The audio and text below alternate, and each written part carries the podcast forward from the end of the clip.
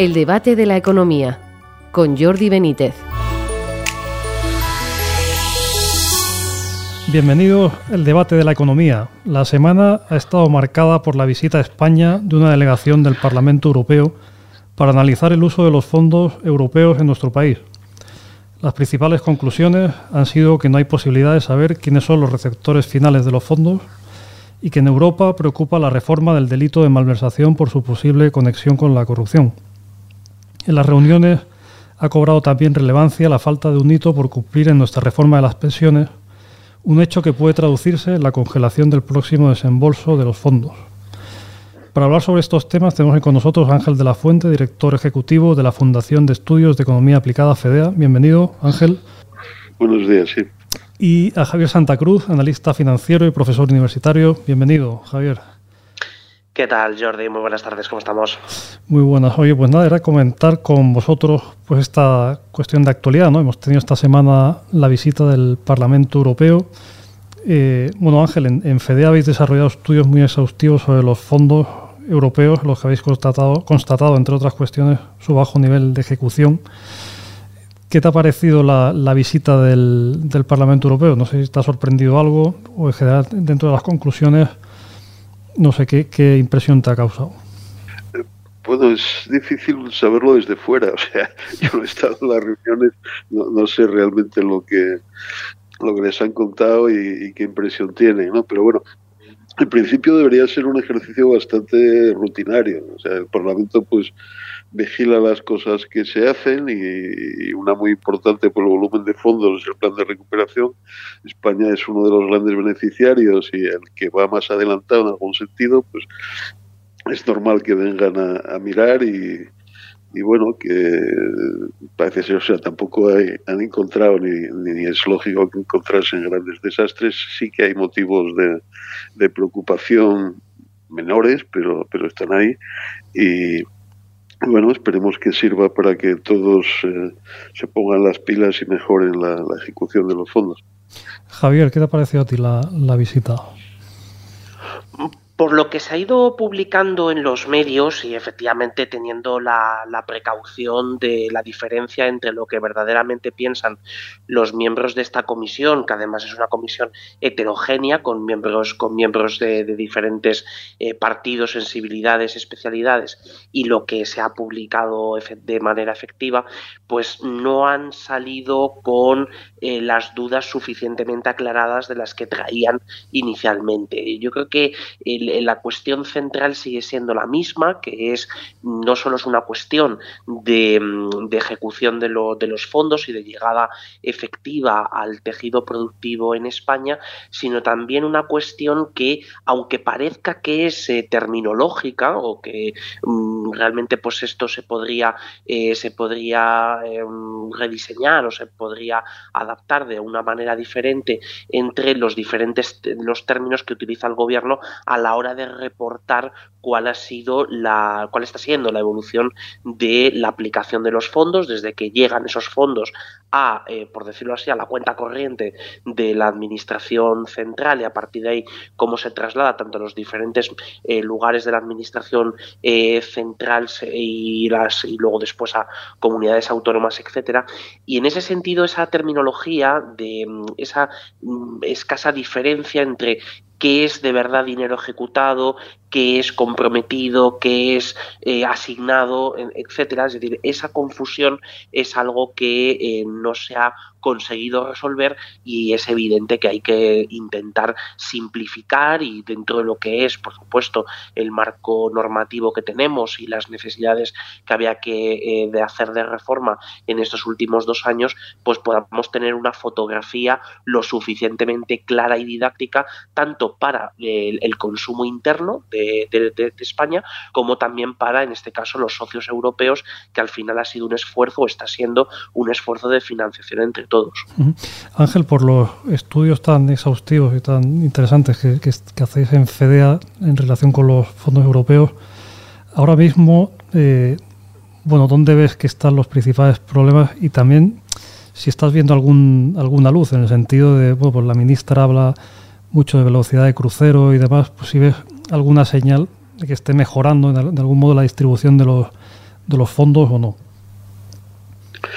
A ver, a nosotros nos preocupa más que la velocidad, la, la calidad de los proyectos y, en esto pues tenemos preocupaciones desde el principio, ¿no? O sea, no ha habido grandes filtros de calidad a la, hora de diseñar y no parece que haya un propósito de hacer una, una evaluación sistemática.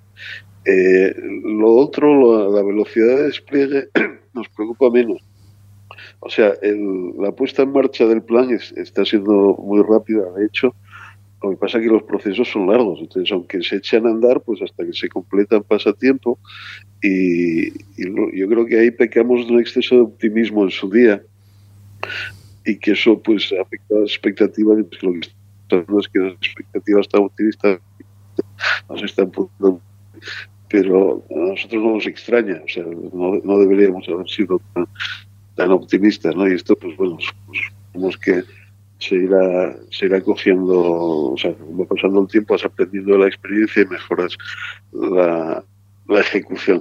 Hay problemas de, información, eso está claro. O sea, todo lo que es la ejecución de los ministerios, pues está muy controlada hay un reporting muy todos los meses que es fácil de seguir pero el momento en que sale de los ministerios, y casi todo acaba saliendo de los ministerios para ser ejecutado, o bien por entidades públicas, o bien por otras administraciones territoriales, pues entonces ahí la información es mucho no, no, hay un sistema tan bueno de, informes mensuales y demás. Entonces, bueno, a ver si consiguen poner en marcha el famoso vez y, y nos lo cuentan, porque la verdad es que la, la información disponible al público es, es muy escasa y, eso hace muy difícil valorar eh, dónde estamos en, términos de ejecución. Yo intuyo que no hay grandes problemas fuera de ese, de, que estamos pensando en tener plazos que, que posteriori no son demasiado altos. ¿no? O sea que bueno, me preocupa más lo otro, lo de la calidad. Y, ves, y en ese en ese plano de la calidad, ¿ves, Ángel, algún últimamente, pues claro, es lógico, como dices, son procesos largos que se vaya mejorando, ¿no? ¿Has visto mejoras en algún terreno y bueno, y piensas que, pues claro, se, decía que estos fondos europeos, pues la idea es que sirvan para la gran transformación del país, ¿no? ¿Piensas que efectivamente pueden servir para una gran transformación eh, o no? Yo espero que sí, o sea, coger un, ejemplo paradigmático, que es el, el PERTEBEC, ¿no? O sea, hay un sector para nosotros importantísimo, que es el del automóvil, que necesita sí o sí hacer una transformación tecnológica y esto en principio es una oportunidad estupenda para ayudarles en esa, en esa transición eh, tecnológica y también contribuye a la transición ecológica. Eh, la intención está, el dinero está, pero luego bueno, pues hemos visto que no, no funcionó muy bien la primera gran convocatoria, entonces ahora pues parece que están preparando una segunda en la que intentan poner remedio a, problemas que habían surgido y que también la, Comisión Europea está reconsiderando un poco sus las restricciones que imponía, ¿no? porque había muchas restricciones de ayudas de Estado y también ecológicas que hacen muy difícil financiar inversión productiva grande, digamos, entonces, bueno, pues eh, si no podemos financiar inversiones estratégicas, pues tenemos un problema. O sea que, bueno, supongo que las cosas irán mejorando y se, algunas de las nuevas convocatorias de los PERTE se han adaptado, cosas como las garantías, plazos y demás, y, supongo que irán, irán mejor. Pero bueno, podríamos haberlo pensado un poco más antes también. Eh, Javier, uno de los temas que ha salido eh, quizá con más, un poco más de fuerza a raíz de la visita al Parlamento Europeo ha sido la, reforma de las pensiones, aunque se hablaba de ello, pero quizá ha quedado de un modo un poco más patente que, bueno, que esa reforma pues no está acabada y que se está, es que de hecho está un poco estancada. ¿Cómo lo ves tú ahora mismo? El problema, el problema no es solo que esté estancada desde el punto de vista de los plazos o que se vean avances, avances lentos. Eh, prácticamente conocemos todos los días algún tipo de declaración o de filtración o alguna o algún input concreto de lo que se está hablando entre gobierno, agentes sociales, entre los propios miembros del gobierno y en sus conversaciones con, terceros. Eh, pero lo más preocupante de todo esto es que eh, la, llamada reforma de pensiones en realidad va a ser ir hacia, eh, hacia un único objetivo, que es una subida muy importante de la presión eh, fiscal vía cotizaciones a la seguridad social. Es decir, realmente lo que estamos viendo, en lo que, en lo que, se lo que ha cristalizado una parte de las medidas tomadas en estos últimos meses pues ha sido eh, concretamente pues la entrada en vigor en el, 1 de enero del mecanismo de lo que ellos han redenominado el mecanismo de equidad intergeneracional con una subida del 0,6% de las de las cotizaciones eh, la subida de las bases eh, producto del salario mínimo el sistema de cotización de autónomos probablemente haya que volver otra vez a subir las cotizaciones bajo ese nuevo sistema de autónomos, según lo que lo último que ha comentado el ministro Escriba. En definitiva, eh, no es solo la ausencia o retraso o los problemas que pueda haber en esta reforma de pensiones comprometida dentro del paquete de reformas eh, macroeconómicas eh, que, que, están dentro de los, del cumplimiento de los fondos, sino sobre todo de que la consecuencia y hacia dónde vamos es probablemente al lugar más equivocado posible. Entonces, eh, obviamente, pues esto quien termina de evaluarlo es la Comisión Europea. Hasta ahora la Comisión pues eh, no ha mostrado eh, públicamente unas eh, reticencias muy severas sobre lo que, lo que España está planeando. Eh, de hecho, hay, hay una diferencia sustancial entre la actitud del Parlamento y de la Comisión del Parlamento que, ha cumplido esta semana su responsabilidad de, revisar y de hacer una cierta labor de, auditoría sobre lo que está ocurriendo, sino que eso, mm, aunque se esté haciendo en los despachos de la Comisión, públicamente no se den las señales y los, eh, y los argumentos necesarios como para que el gobierno rectifique y vaya hacia un camino que sea mucho menos lesivo que el que están planteando. Entonces, mm, aquí no estamos hablando solo de del cumplimiento de formalidades, sino también del fondo de las medidas. Y el fondo de las medidas, pues en casos como este, pues no es precisamente muy alentador que digamos para, terminar, me gustaría eh, preguntaros brevemente, sé que la pregunta es amplia, pero mirando con perspectiva los próximos meses, ¿qué aspectos pensáis que hay que estar más atentos? Pues, bueno, hay muchas cuestiones, desde luego, pues está la inflación y el daño que está haciendo pues, sobre, sobre las familias, sobre las rentas más bajas especialmente.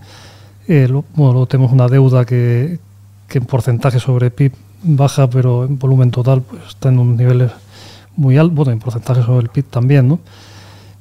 Eh, bueno, hay que ver con el crecimiento menor que, vamos a tener, pues qué pasa con el, con el empleo. Ángela, a ti que, no sé, de cara a los próximos meses, ¿qué te parece que, qué cuestiones te parece que hay que estar más atento?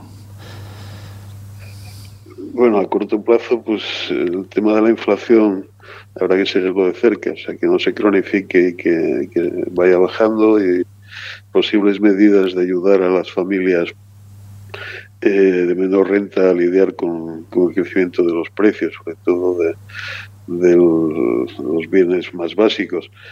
Pero luego a, medio y largo plazo hay, un problema gordo que tiene mucho que ver con las pensiones, como decía Javier, que es la, sostenibilidad de las cuentas públicas. Necesitamos pues, seguramente una reforma bien pensada del sistema tributario y necesitamos darle otra vuelta a las pensiones. O sea, la, reforma actual está yendo en la dirección incorrecta, coincido con, con Javier, ¿no? porque amenaza con comerse todo el margen presupuestario que tenemos sin dejar sitio para otras prioridades importantes, incluyendo la sanidad y la, y la dependencia, ¿no? que en los dos casos el envejecimiento pone mucha presión en esas partidas de gasto. Javier, tu visión para los próximos meses y con eso terminamos. Bueno, con respecto efectivamente a la cuestión de deuda y de déficit, pues eh, la, inflación lo que una de las también de las consecuencias que ha tenido sobre, eh, sobre en este caso sobre las cuentas públicas, pues es generar una serie de ingresos extraordinarios que contribuyen también a tanto a, reducir eh, o, al menos o financiar de manera extraordinaria los, los incrementos de, del gasto y que la ratio de deuda sobre PIB pues en, tenga un resultado mejor que que teníamos en el año 2020, en el año 2022 y probablemente también lo veamos en el 2023. El problema es que efectivamente no estamos entramos en un año electoral tenemos dos citas electorales a falta de una, eh, donde la ambición desde el punto de vista reformista pues es nula o escasa, ¿no? Y además, y además de eso, eh, con un conflicto de interés entre los diferentes partidos que se presentan a, elecciones y por tanto normalmente en los años electorales las, eh, los compromisos tanto de reducción de, de, déficit como de deuda suelen incumplirse o suelen, o suelen ser más difícil cumplirlos que en, que en momentos ordinarios o momentos donde no haya este donde no, se necesite. Ir a elecciones y, eso es francamente pues eh, preocupante a las puertas de que eh, si en el año 2024 finalmente se recuperan las normas del Pacto de Estabilidad y Crecimiento, incluso la, sean normas reformadas o estén en el camino de reforma que expresaba el documento último de la comisión hace unos meses, pues eh, ya tendríamos un cierto control, aunque sea todavía de, manera, eh, de manera superficial, pero de volver, aunque sea psicológicamente, a tener que pensar que tenemos que eh, volver, a lo mejor no al 3%, pero sí a unos niveles más razonables de, déficit público de manera, en términos permanentes y sobre todo de, reducir hacia el 0% el déficit estructural, pues eso va a hacer que, que tengamos que durante este año no se diga demasiado y no se pondere la, importancia que tiene, pero que a partir del año 2024, pues todo, esa, todo eso que no hemos hecho se revele en un coste mayor a partir de ese momento. Muy bien, pues muchas gracias. Con esta reflexión llegamos al, al final del programa. Solo nos queda dar las gracias a Ángel de la Fuente, a Javier Santa Cruz y a ustedes por seguirnos y les esperamos en una próxima edición del debate de la economía.